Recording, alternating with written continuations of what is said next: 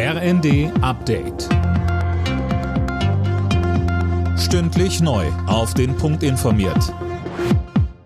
Ich bin Sönke Röhling. Guten Abend. Die westlichen Verbündeten sind sich weiter uneinig, ob deutsche Kampfpanzer an die Ukraine geliefert werden sollen. Nach der Ukraine-Konferenz in Rammstein erklärte Verteidigungsminister Pistorius, er lasse nun erstmal prüfen, wie viele Leopardpanzer in Deutschland in den Beständen sind. Für den Militärökonomen Markus Keup von der Technischen Hochschule Zürich unerklärlich. Er sagt im ZDF. Wenn Sie sich als Verteidigungsminister hinstellen und sagen, Sie geben jetzt einen sogenannten Prüfauftrag, äh, um erstmal durchzuzählen, wie viele Waffensysteme haben Sie überhaupt und in welchem einsatzfähigen Zustand sind die, das ist ja eine völlige Bankrotterklärung. Sowas müssten Sie per sofort wissen. Das ist militärisches Grundhandwerk.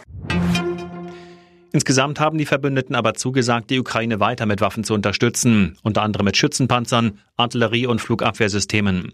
NATO-Generalsekretär Stoltenberg begrüßte die Beschlüsse. Die Waffen würden für die Ukraine einen gewaltigen Unterschied machen. In Berlin demonstriert das Bündnis Wir haben es satt heute für eine sozial gerechte Agrarwende.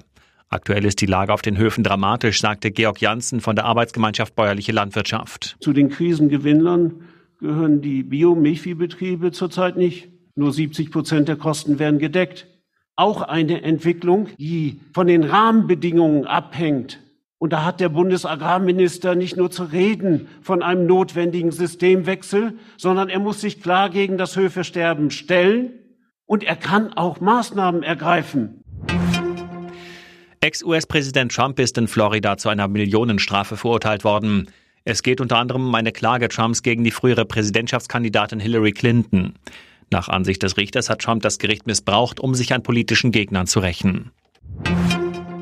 Im ersten Bundesligaspiel nach der WM- und Winterpause haben sich RB Leipzig und Bayern München 1 zu 1 getrennt. Die Tore schossen Choupo-Moting und Halstenberg. Alle Nachrichten auf rnd.de